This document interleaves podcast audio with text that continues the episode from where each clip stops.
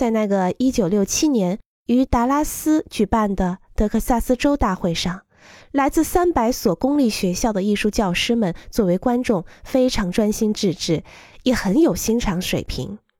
但是在我们完成报告后，福勒先生走到我们俩跟前说：“年轻人，你们就像空气海洋的底部爬行的甲壳类动物，你们的思考已经超越了这个层次。”明天早晨八点，在我下榻的酒店，我们见个面，一起吃早餐。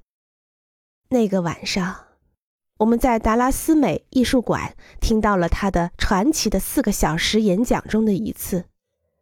在演讲的中间，当他说到运动的能量和顶棚结构不很重要时，他问道：“谁是这个博物馆的负责人？”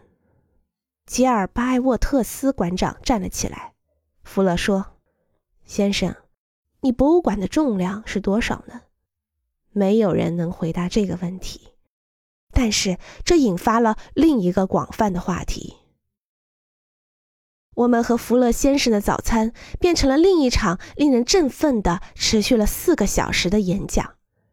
这一次，听众只有我和同伴两个人，内容包括了浩瀚宇宙和福勒应对挑战的方式。